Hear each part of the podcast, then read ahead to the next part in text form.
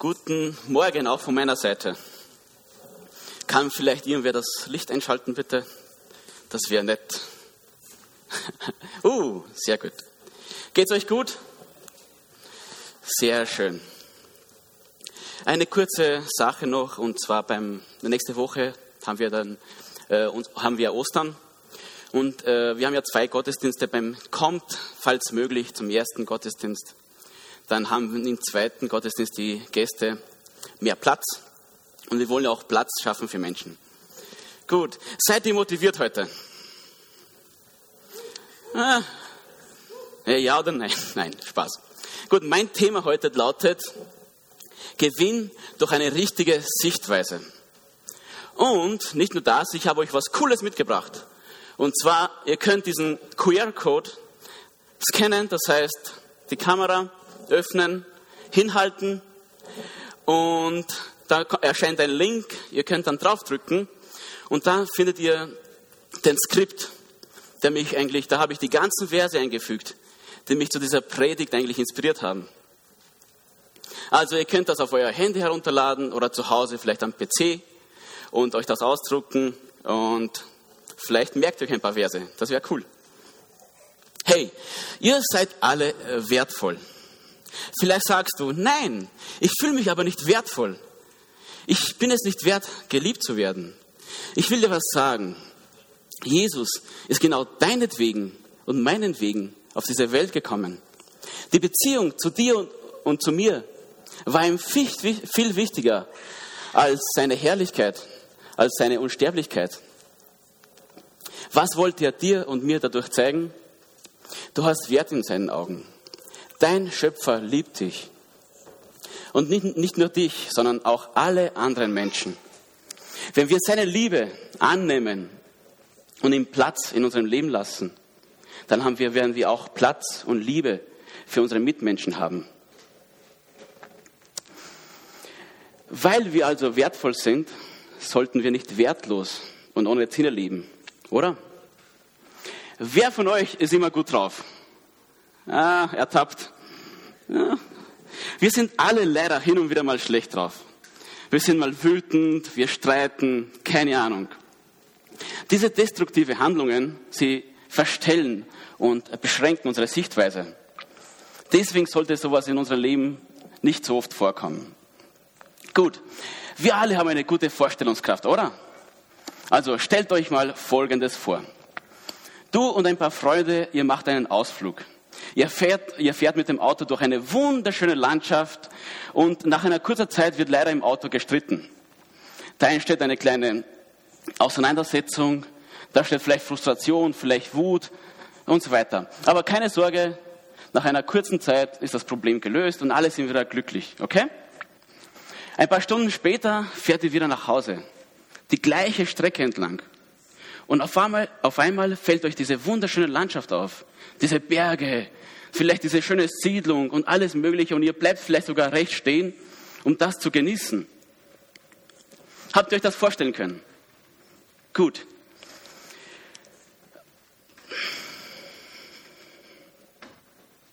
Meine Frage ist, wie geht das? Beim Hinfahren Gar nichts. Wir haben gar nichts gesehen. Und beim Zurückfahren waren alle auf einmal baff. Ist es nicht so, dass unsere destruktiven Gefühle alles schlecht werden lassen und wir das Gute eigentlich gar nicht mehr sehen können? Wir sollen bewusst durch das Leben gehen, wachsam sein. Wer, wer nimmt sich heute noch, noch Zeit, bewusst, wer nimmt sich noch Zeit, bewusst etwas zu tun? Wir kommen so oft von der Arbeit nach Hause, essen irgendwas, und dann chillen wir vielleicht auf der Couch oder schauen uns stundenlang irgendwas auf Social Media an. Das ist nicht, vielleicht nicht das Beste.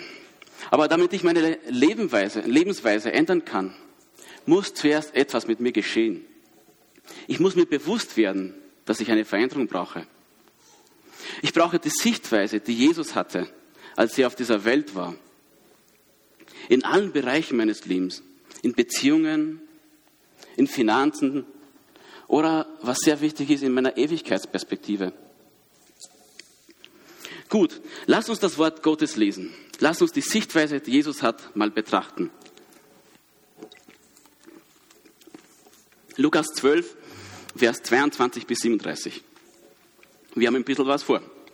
Jesus wandte sich wieder seinen Jüngern zu. Deshalb sage ich euch, macht euch keine Sorgen um euer Lebensunterhalt, um Essen und Kleidung. Leben bedeutet mehr als Essen und Trinken und der Mensch ist wichtiger als seine Kleidung. Seht euch die Raben an. Sie sehen nichts und ernten nichts. Sie haben keine Vorratskammern und keine Scheunen. Gott versorgt sie. Und ihr seid ihm doch viel wichtiger als diese Vögel. Wenn ihr euch noch so viel sorgt, könnt ihr doch euer Leben um keinen Augenblick verlängern. Wenn ihr aber nicht einmal das könnt, was sorgt ihr euch um all die anderen Dinge? Seht euch an, wie die Lilien blühen. Sie mühen sich nicht ab und können weder spinnen noch weben. Ich sage euch, selbst König Salomo war in seiner ganzen Herrlichkeit nicht so prächtig gekleidet wie eine von ihnen. Wenn Gott sogar die Blumen so schön wachsen lässt, die heute auf der Wiese stehen, morgen aber schon verbrannt werden, wird er sich nicht erst recht um euch kümmern? Vertraut ihr Gott so wenig? Zerbrecht euch also nicht mehr den Kopf darüber, was ihr essen und trinken sollt. Nur Menschen, die Gott nicht kennen, lassen sich von solchen Dingen bestimmen. Euer Vater im Himmel weiß doch genau, dass ihr dies alles braucht. Setzt euch viel mehr für Gottes Reich ein, dann wird er euch mit allem anderen versorgen. Du brauchst keine Angst zu haben, du kleine Herde, denn der Vater hat beschlossen, dir sein Königreich zu schenken. Verkauft euren Besitz und gebt das Geld den Armen.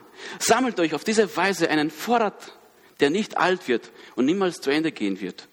Einen Schatz im Himmel. Diesen Schatz kann kein Dieb stehlen und keine Motte zerfressen. Wo nämlich euer Schatz ist, da wird auch euer Herz sein. Ihr sollt so leben wie Diener, die darauf warten, dass ihr Herr von einer Hochzeit zurückkommt. Seid wie sie dienstbereit und achtet darauf, dass eure Lampen brennen. Wenn ihr Herr zurückkommt und klopft, können sie ihm schnell öffnen. Ja, glücklich schätzen können sich alle, die der Herr bei seiner Rückkehr wach und dienstbereit antrifft. Ich versichere euch, der Herr wird sie bitten, am Tisch Platz zu nehmen und er selbst wird sich seine Schürze umbinden und sie bedienen. Oh wow, die Sichtweise, die Jesus hat. Wir sollen uns nicht zu viele irdischen Gedanken machen, sondern vielmehr himmlische Gedanken. Wir sollen nicht die Zeit totschlagen, sondern wir sollen wachsam sein und auf unseren Herrn warten, aber nicht tatenlos, sondern wie fleißige Diener. Als Jesus vom Teufel versucht wurde, das können wir in Matthäus 4, 1 bis 11 lesen, ihm wurden die ganzen Reichtümer dieser Welt angeboten. Und er hat Nein gesagt. Weil er genau wusste, das alles hat keinen Wert. Wenn der Teufel uns persönlich fragen würde, oder uns so direkt fragen würde, würden wir wahrscheinlich auch Nein sagen. Weil wir genau wissen, das ist eine Falle. Und weil wir wissen, dass, wir, dass Jesus gesagt hat, unsere Seele ist wichtiger als all das, was auf dieser Welt ist. Aber tut er das in dieser Weise? Fragt uns der Teufel echt so direkt, dass wir es gleich kapieren? Die Bibel sagt, und das können wir in Offenbarung 12, 9 lesen, dass er eine Schlange ist und dass er, dass er uns hinterlistig verführen will. Er will uns zu Fall bringen. Also wir sollen achtsam sein, wachsam. Wachsam wie eine Mutter, die ihr Baby schlafen legt und sich dann selbst hinlegt. Den Lärm, den die Nachbarn machen, hört sie nicht. Den Straßenlärm hört sie nicht. Aber wenn ein Baby ein Laut von sich gibt, dann ist sie sofort wach. Wachsam sein um die Angriffe des Teufels abzuwehren. Also, wenn wir für diese Welt leben wollen, dann brauchen wir nicht wach sein. Auch nicht beten, nicht an Gott denken und schon gar nicht zu Gott beten oder ihn erwarten. Aber wenn wir für Gott leben wollen, wenn wir hier auf dieser Welt einen Unterschied machen wollen, ein Segen sein, dann geht das ohne Gott nicht. Gut, ich möchte eine weitere Bibelstelle lesen, wo Jesus erneut eine krasse Antwort gibt. Markus 13, 1 und 2. Als Jesus den Tempel verließ, zeigte einer seiner Jünger begeistert auf die Tempelbauten. Lehrer, sieh dir diese Steine an und diese gewaltigen Bauwerke an. Jesus erwiderte, du bestaunst diese gewaltigen Bauten. Kein Stein wird hier auf dem anderen bleiben. Alles wird nur noch ein großer Trümmerhaufen sein, ein Trümmerhaufen sein. Also, wenn ich dort gewesen wäre, zwischen den Jüngern Jesu, dann hätte ich wahrscheinlich gefragt, aber Herr, was hat er falsch gesagt? Dieser Tempel ist ja mega. Sieh dir doch an. Aber Jesus hat eine komplett andere Sichtweise. Natürlich hätte er sagen können, ja, dieser Tempel ist mega und das wäre auch die Wahrheit gewesen. Aber er wollte, dass sich die Jünger seine Sichtweise sich aneignen. Und das wollen wir doch heute auch, oder? Also, was wünscht sich Jesus von uns? Wieso sind wir heute hier? Wir sind seine Jünger, seine Nachahmer. Wir schauen uns in der Bibel an, was Jesus getan hat und versuchen von ihm zu lernen. Aber was bringt mir dieses Wissen? Ist es nur für mich? Unser Fokus soll also auf das Himmlische gerichtet sein. Uns bewusst zu werden, dass all das hier keinen Wert hat. Und unsere restliche Zeit und Energie in das Reich Gottes zu investieren. Ja, aber nicht falsch verstehen. Die Bibel, das Wort Gottes ist herausfordernd. Ja, aber nicht unrealistisch. Natürlich haben wir alle dieses Leben und wir sollen auch das Leben genießen und Spaß haben. Und ich freue mich auch schon auf unseren Sommerurlaub. Wir werden mit dem Auto nach Italien fahren, äh, obwohl bei diesen Spritpreisen da, nein, es wird sicher okay werden und wir werden sicher auch Spaß haben. Was das Wort Gottes uns eigentlich sagen will, ist, vieles hier ist schon und gut. Aber das, was für immer bleiben wird, ist unsere Seele. Das heißt, das Wichtigste auf dieser Welt ist, sind wir, die Menschen, du, deine Familie, deine Freunde, deine Nachbarn, deine Arbeitskollegen und alle anderen Menschen. Jesus hat stets in Menschen investiert. Und gerade in diesen schwierigen Zeiten ist es so wichtig, sich Zeit füreinander zu nehmen. Wenn wir das nicht tun, nicht in Beziehungen investieren, wenn wir unsere Zeit, unsere Ressourcen in anderen Sachen investieren. Diese werden uns bestimmt nicht glücklich machen und auch keinen Mehrwert geben. Die letzten Verse, die wir gelesen haben am Anfang, ermutigen uns, wach zu bleiben. Wir sollen achtsam sein, dass unsere Lampen weiterhin brennen. Also, dass unsere Hoffnung, unser Glaube noch voll da ist. Die Welt, die wird uns nicht wach halten. Damit wir wieder Öl nachfüllen können in unsere Lampen, damit sie brennen, wenn da Jesus kommt. Das schaffen wir nur gemeinsam wir als Gemeinde, indem wir aufeinander schauen, füreinander beten. Gut, wenn uns die Schrift alles so schön offenbart, wieso ist es oft so schwierig, all das umzusetzen? Jesus hat, Jesus hat gesagt, dass wir Zeiten erleben werden, wo die zwischenmenschlichen Beziehungen erkalten werden.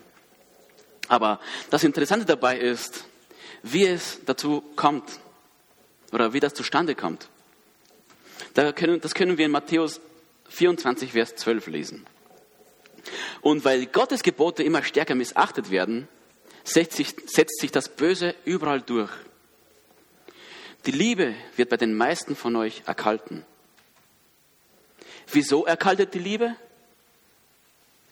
Also weil wir Gottes Gebote missachten. Deswegen erlischt die Liebe.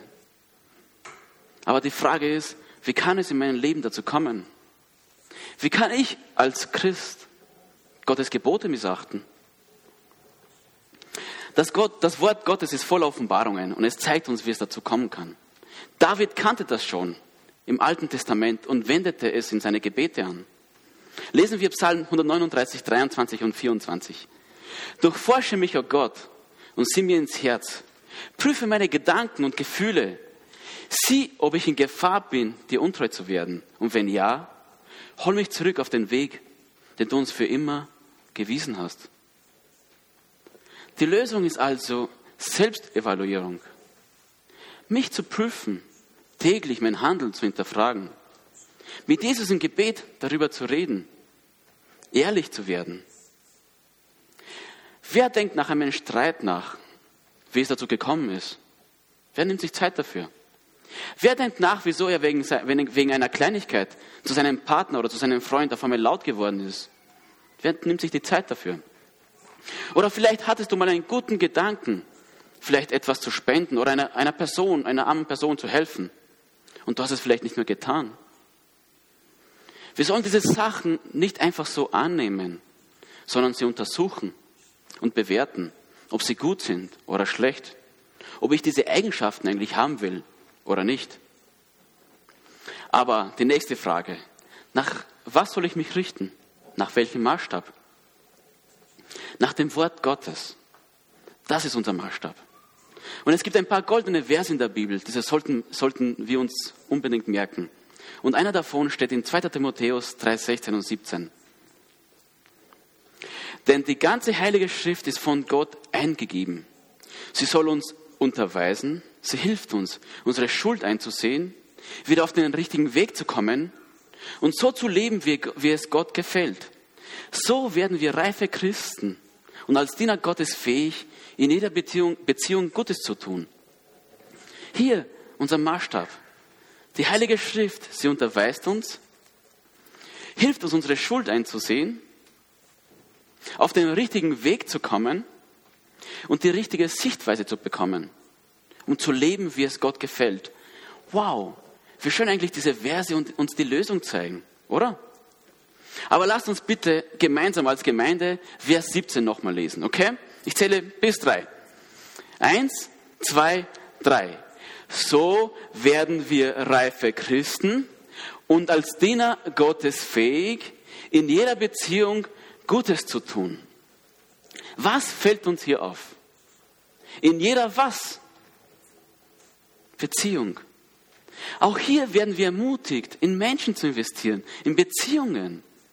Wir sollen nicht reife Christen werden und ja, that's it. Nein. Es hat einen Grund und der ist sehr wichtig. Na, natürlich finden wir das so oft in, in der Bibel, denn Jesus hat ja sein Leben dafür gegeben, dass wieder eine Beziehung da ist zwischen Mensch und Gott. Und genauso wichtig sind auch die zwischenmenschlichen Beziehungen. Wenn wir die Bibel lesen, tun wir das mit dem Gedanken, dass wir Gott eigentlich näher kommen und unsere, unsere Beziehung zu ihm stärken. Das ist auch gut so und sehr, sehr wichtig. Wir sollen uns aber auch Zeit nehmen, die Bibel aufzuschlagen, mit dem Gedanken, dass Gott zu uns spricht, wie wir unseren Mitmenschen dienen sollen. Und wir werden die Verse anders verstehen als wie bisher. Der Kern des Evangeliums ist Jesus und die Erlösung, die er gebracht hat. Aber ich kann nicht sagen, cool, ich habe das Evangelium erfüllt, denn ich habe Jesus. Jein. Nicht umsonst hat uns Jesus in die weite Welt geschickt, oder? Der große Auftrag. Das können wir in Matthäus lesen, 28, 18 bis 20. Geht und gewinnt Menschen für mich, tauft sie und lehrt sie meine Gebote zu befolgen.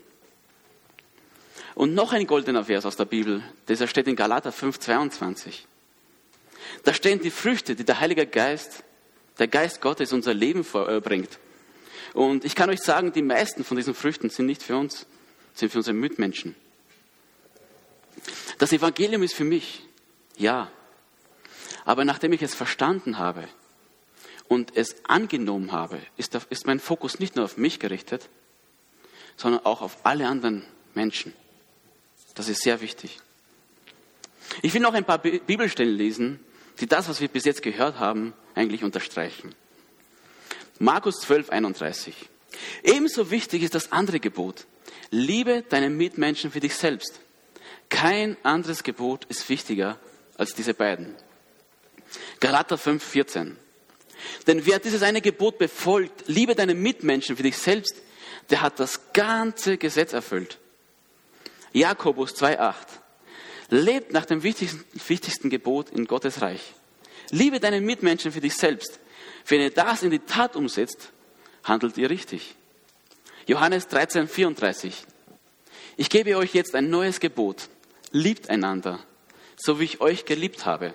So sollt ihr euch auch untereinander lieben. An eurer Liebe zueinander wird jeder erkennen, dass ihr meine Jünger seid. Also, Jesus und die Jünger versuchten andauernd unsere Aufmerksamkeit, unsere Sichtweise von diesen menschlichen Dingen auf die Menschen zu richten. Denn die Seele, die Seele jedes Einzelnen von uns, sie lebt ewiglich. Das soll uns bewusst sein. Der Herr spricht auch zur Gemeinde in Thyatira und diese Worte sind echt stark. Offenbarung 2,19. Ich sehe alles, was du tust. Ich weiß, mit welcher Liebe du mir dienst und mit welcher Treue du am Glauben festhältst. Ich kenne deinen Dienst für andere und deine Standhaftigkeit. Und heute setzt du dich noch mehr ein als früher. Lasst uns von dieser Gemeinde lernen. Gut, sie hat was getan? Helft mir ein bisschen. Ich habe sechs Sachen aufgeschrieben. Sie dient mit Liebe. Sie ist treu. Sie hält am Glauben fest. Sie dient anderen. Sie ist standhaft. Sie gibt mehr als zuvor. Mehr als früher. Ich sehe alles, mit welcher Liebe du mir dienst, sagt Jesus. Er sieht, dass sich die Gemeinde freiwillig einbringt.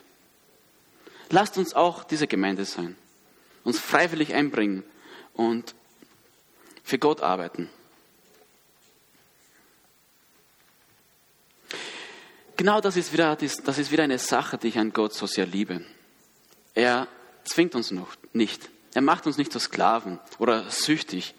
Nein, wir dürfen jeden Tag neu entscheiden, ihm treu zu sein ihm zu folgen, ihm zu dienen. Der Teufel, er tickt nicht so. Er denkt genau umgekehrt. Er will uns binden. Er will, dass wir süchtig werden.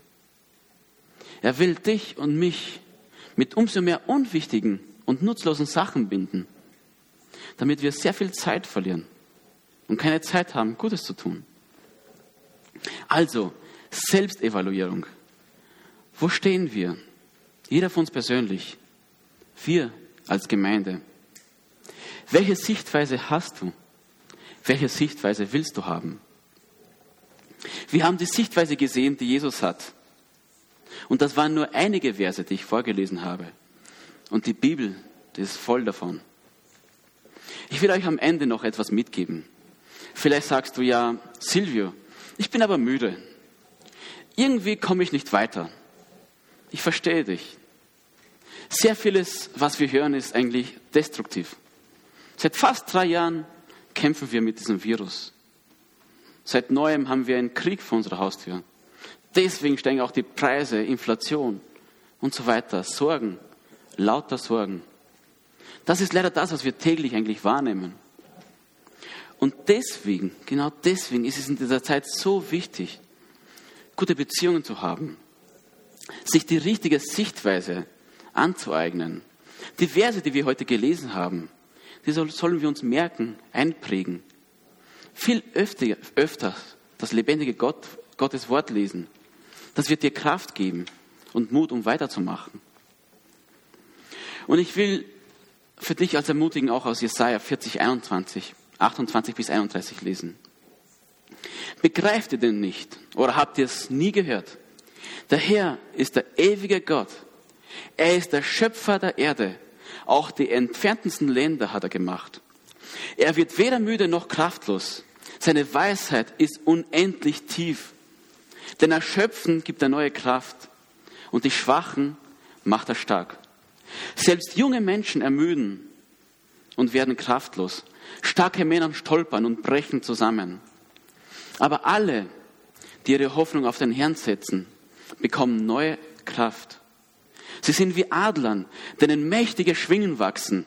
Sie gehen und werden nicht müde. Sie laufen und sind nicht erschöpft. Wie funktioniert das? Wie kann ich neue Kraft bekommen? Es ist einfach. Setze deine Hoffnung auf den Herrn. Zu Hause oder mit Freunden oder in deiner Hausgruppe, falls du eine hast. Nimm dir Zeit. Diskutiert. Liest euch diese Verse nochmals durch. Ihr werdet einen roten Faden erkennen und ihr könnt euch die göttliche Sichtweise aneignen. Nimm dir Zeit im Gebet. Knie vor dem Herrn nieder. Werde, werde, werde, werde ehrlich mit dir. Und bitte den Herrn um Kraft, um Stärke, um Orientierung. Hinten gibt es eine Gebetsecke. Dort wird für dich nach der Predigt gebetet. Lasst euch ermutigen und geht gestärkt nach Hause. Wir beten füreinander, deswegen ist die Gemeinde da. Und falls du heute hier bist und mit all dem, was ich gesagt habe, nichts anfangen kannst. Du hast keine Beziehung mit dem lebendigen Gott und weißt nicht, ob er dich annimmt. Weißt nicht, wie du beten sollst. Auch für dich wollen wir dort beten. Und für dich will ich auch ein Wort aus Jesaja lesen. Jesaja 55, 7. Hast du dich gegen Gott aufgelehnt? Bist du eigene Wege gegangen und eigene Pläne gefolgt? Dann hör auf damit. Kehr deinem alten Leben den Rücken und komme zum Herrn. Er wird sich über dich erbarmen, denn unser Gott ist gern zu vergeben bereit. Unser Gott ist gern zu vergeben bereit. Deswegen sind wir alle heute hier. Deswegen kann ich heute hier stehen und zu euch reden. Wir alle sind fehlerhaft. Aber wir haben alle die Vergebung erfahren. Auch wenn wir manchmal fallen, stehen wir wieder auf. Wieso? Weil wir durch Jesus eine neue himmlische Sichtweise bekommen haben. Lass uns ins Gebet gehen. Lass uns ein Lied singen. Und wie gesagt, hinten wird für euch gebetet. Amen.